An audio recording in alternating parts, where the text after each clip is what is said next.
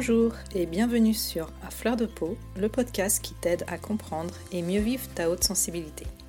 Je suis Pascaline Michon, photographe hypersensible, et à travers ce podcast, je te partage les outils et les clés qui m'ont aidé à mieux me connaître pour enfin accepter ma singularité et la considérer plutôt comme une force que comme une faiblesse.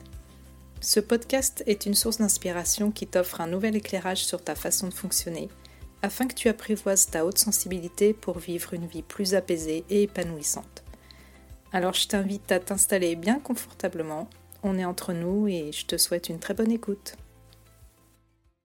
Bonjour, j'espère que tu vas bien et pour ma part, tu le sais, je suis toujours ravie de te retrouver pour chaque nouvel épisode.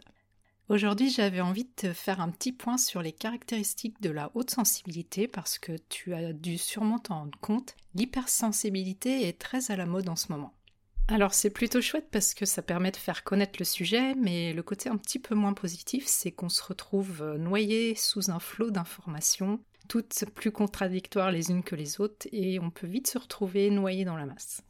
Et puis le podcast a maintenant un an, ouais, c'est vraiment très chouette d'en être arrivé là. Et du coup, je me disais que c'était euh, une bonne euh, occasion de faire une mise à jour, car même si les caractéristiques de la haute sensibilité n'ont pas changé, en ce qui me concerne, tu t'en doutes, j'ai évolué et j'ai aussi mûri. Je me suis beaucoup documentée, j'ai aussi eu le plaisir d'échanger avec des personnes qui sont spécialistes du sujet, et je sens bien que je suis moi-même de plus en plus à l'aise avec ma propre sensibilité. Tu le sais, je n'ai pas la prétention d'être une experte et j'aime bien être dans une dynamique d'apprentissage continu. C'est important pour moi de maintenir une démarche de veille afin de t'offrir le meilleur des contenus. Ceci étant dit, et avant d'entrer dans le vif du sujet, je voulais te parler d'autre chose que je n'ai pas encore abordé, je crois, sur le podcast. Fin août, début septembre, je crois, j'ai créé une charte du bien-être de l'hypersensible et en réalité, je me suis rendu compte que je l'avais partagé sur Instagram et que j'avais complètement zappé d'en parler ici sur le podcast. Donc il est grand temps pour moi de réparer cette injustice. Tu te demandes peut-être euh, ce que c'est que cette charte? Eh bien tout simplement, j'ai eu l'idée de rassembler dans un document les points qui me semblaient les plus importants pour vivre au mieux sa haute sensibilité.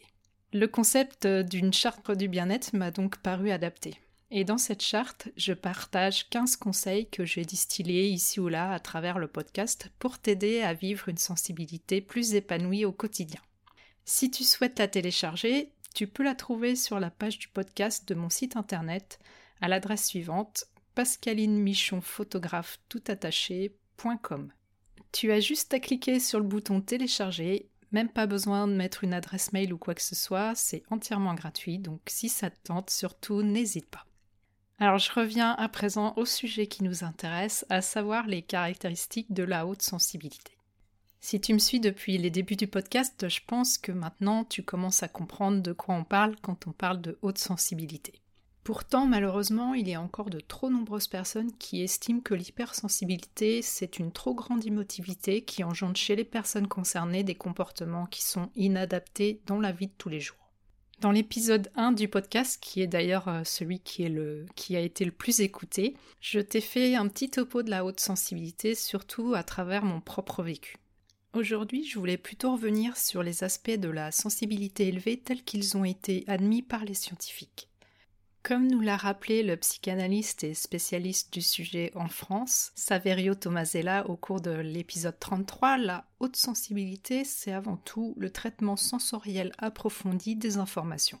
Le système nerveux chez les hypersensibles s'active beaucoup plus rapidement face aux mêmes stimuli que chez la plupart des gens. Ce fonctionnement engendre rapidement une surstimulation et donc une saturation. Si on remonte un petit peu dans l'histoire, on constate que ce trait de caractère a toujours existé. Certains individus possèdent une plus grande sensibilité que les autres et c'est une caractéristique qu'on partage avec certains animaux. Il semblerait que ce soit ces individus capables de percevoir plus finement les signaux de leur environnement qui seraient les plus à même de capter le danger et de trouver des solutions les plus appropriées pour la survie du groupe. Carl Jung notamment s'est intéressé de près à ce tempérament sensible. Mais c'est Hélène Aron psychothérapeute et chercheuse américaine qui met en avant ce trait de personnalité dans les années 90 en parlant de haute sensibilité ou de sensibilité élevée. Je l'ai déjà cité à de nombreuses reprises sur le podcast. Suite à ses recherches et ses études de cas, elle établit que les caractéristiques de la haute sensibilité sont les suivantes. D'une part, un système nerveux plus sensible qui engendre une plus grande réactivité aux stimuli internes, donc les émotions, les sensations et les pensées, ou externes, c'est-à-dire notre environnement. D'autre part, des sens qui sont plus facilement sollicités avec des ressentis plus vifs. Donc une sensibilité plus élevée au bruit, à la lumière, aux odeurs, au toucher, au goût. C'est ce qu'on appelle l'hyperesthésie. Cette hyperesthésie peut concerner un sens ou plusieurs. Et en plus de ça, certains hypersensibles sont également synesthètes, c'est-à-dire que face à un stimulus, plusieurs sens s'activent en même temps, ce qui rend l'expérience sensorielle beaucoup plus forte. Par exemple, si tu lis les mots tarte aux pommes, tout de suite tu vas avoir l'image d'une tarte aux pommes à l'esprit, tu vas sentir l'odeur de la tarte qui cuit dans le four, et tu vas même avoir le goût des pommes dans la bouche. Moi personnellement, je pensais en toute naïveté que tout le monde fonctionnait comme ça parce que j'ai toujours vécu les choses de cette manière mais apparemment c'est loin d'être le cas. Alors bien évidemment, tu vas me dire que ce n'est pas facile de s'auto-évaluer en matière de ressenti. Et je suis bien d'accord. Mais c'est en te confrontant avec les perceptions des autres personnes que tu vas te rendre compte que tout le monde ne fait pas preuve de la même acuité sensorielle. La haute sensibilité, c'est aussi bien évidemment une plus grande réactivité émotionnelle. On ressent les émotions avec beaucoup plus d'intensité, mais également plus longuement que la plupart des gens. D'où cette impression d'être touché par tout ce qui nous arrive, ce que notre entourage prendra pour de l'exagération. Pour terminer, l'hypersensibilité consiste aussi à traiter toutes les informations en profondeur. On réfléchit beaucoup, tout le temps et surtout de manière très approfondie. C'est cette caractéristique qui fait que la personne hautement sensible peut paraître indécise. Elle prend son temps pour analyser et faire des choix. Et tu sais combien entrevoir toutes les possibilités qui s'offrent à toi semble parfois vertigineux car tu as l'impression de te couper de certaines opportunités.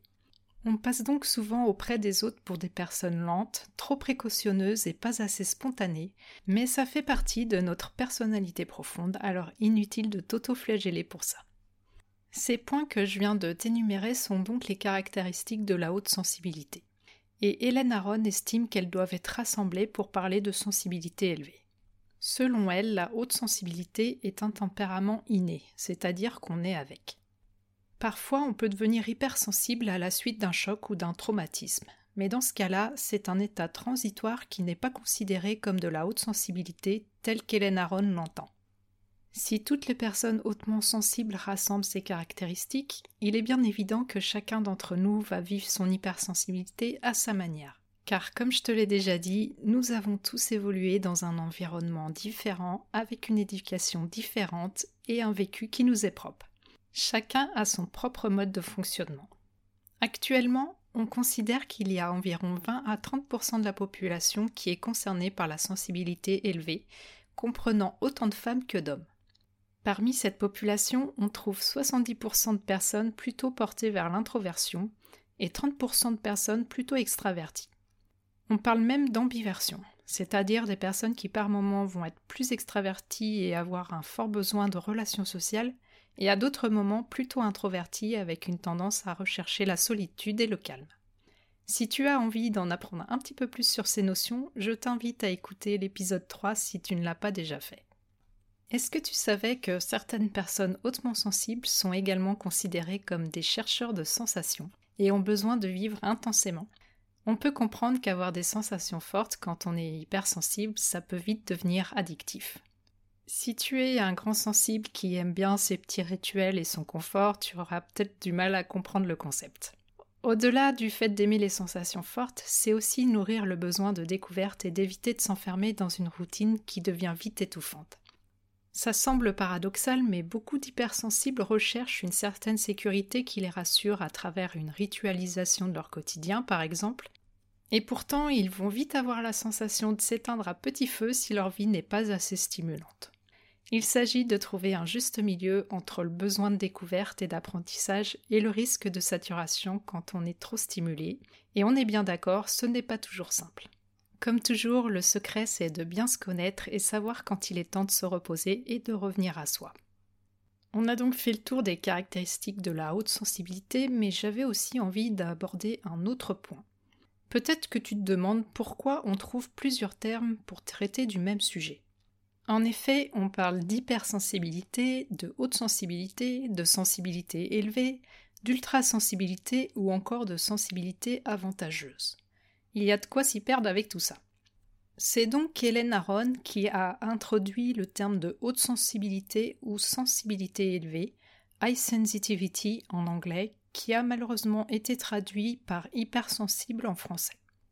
Ce terme hypersensible en France est souvent associé à une caractéristique qui serait plutôt négative, avec ce préfixe hyper qui suggère quelque chose en trop. Quand on dit de quelqu'un qu'il est hypersensible, c'est rarement bienveillant. C'est souvent qu'on lui reproche d'être trop intense ou trop à fleur de peau. Bien évidemment, quand je l'utilise pour ma part, je sais que ce que je mets derrière, ce n'est pas péjoratif dans ma bouche. Je l'utilise pour des raisons pratiques parce que je sais qu'il va être compris par le plus grand nombre, mais pourtant je préfère parler de haute sensibilité ou de sensibilité élevée, voire de grande sensibilité. Saverio Tomasella précise pour sa part que le terme hypersensible en France est souvent aussi associé à un terme médical, c'est-à-dire par exemple une hypersensibilité à un médicament ou à un aliment. Il préfère employer le terme ultrasensible. Selon lui, une personne hypersensible est quelqu'un qui vit mal sa grande sensibilité et qui la voit plutôt comme un fardeau, alors qu'un ultrasensible accepte sa sensibilité et la vit comme un cadeau. Un ultrasensible connaît son fonctionnement et il aime sa sensibilité. Pour Saverio Tomasella, plus une personne sera accueillie favorablement dans sa singularité, plus elle évoluera dans un environnement adapté et mieux elle vivra sa sensibilité. C'est ce qu'on appelle la sensibilité avantageuse. Au contraire, dans un environnement trop stimulant et stressant, avec un entourage qui porte un jugement négatif sur cette grande sensibilité, il sera beaucoup plus difficile pour la personne de bien la vivre. Malheureusement, je l'ai souvent expliqué au cours du podcast, la société dans laquelle on évolue fait qu'on a rarement été félicité et encouragé pour notre haute sensibilité. Je peux encore le constater tous les jours avec mes enfants et notamment avec ma plus jeune fille. On a beau à la maison tout faire pour encourager cette belle sensibilité, en dehors du cocon familial, c'est vraiment difficile, et notamment à l'école.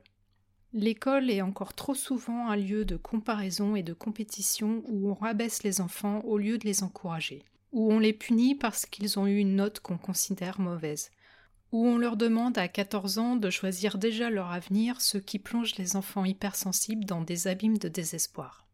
Heureusement qu'il existe tout de même des enseignants formidables et bienveillants, mais c'est loin d'être une généralité. Bref, je m'égare. Tout ça pour te dire qu'on est encore loin d'être dans une société qui valorise la haute sensibilité. Mais pour ma part, je suis plutôt positive et je sens qu'on est dans une période de profonde mutation. Bien sûr, on parle de plus en plus de la sensibilité élevée, mais de manière générale, hypersensible ou non, les gens sont de plus en plus en recherche de sens, d'authenticité, de partage. On a besoin de retrouver du lien et de l'humanité, bref, de la sensibilité. Et je pense que les deux dernières années qu'on vient de vivre ont contribué à cette prise de conscience. Je suis sans doute un petit peu naïve, mais j'y crois. Je crois que nos jeunes générations vont entamer un virage pour aller vers une vie plus en accord avec leurs besoins et leurs valeurs, vers une vie qui respecte plus la nature et le vivant. Une vie où on considérera la différence comme une richesse plutôt que comme un danger. Et c'est à nous de leur montrer la voie, en les autorisant à rêver, à exprimer leurs émotions, et en choisissant nous-mêmes de vivre une vie qui nous inspire. Voilà ce que je voulais te partager pour aujourd'hui. Si tu souhaites aller plus loin sur ce sujet de la haute sensibilité, je te conseille bien évidemment les livres de Hélène Aron et de Saverio Tomasella que j'ai déjà cités sur le podcast.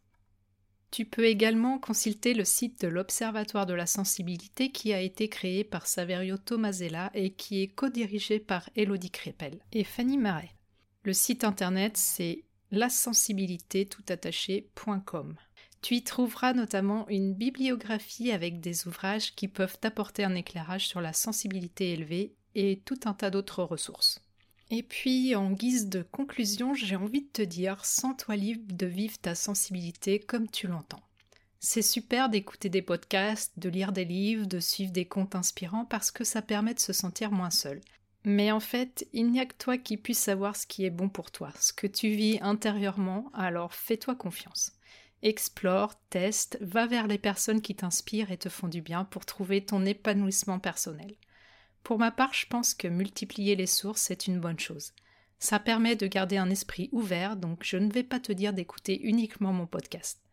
Aujourd'hui, on a la chance que le sujet de la haute sensibilité soit de plus en plus médiatisé, alors il faut vraiment en profiter. Voilà, je vais m'arrêter là pour aujourd'hui, et j'espère que cet épisode t'aura permis d'y voir un petit peu plus clair. Je te retrouve très vite pour un nouveau sujet sur la haute sensibilité. À bientôt! Voilà, je te remercie pour ton écoute. J'espère que cet épisode t'aura été utile.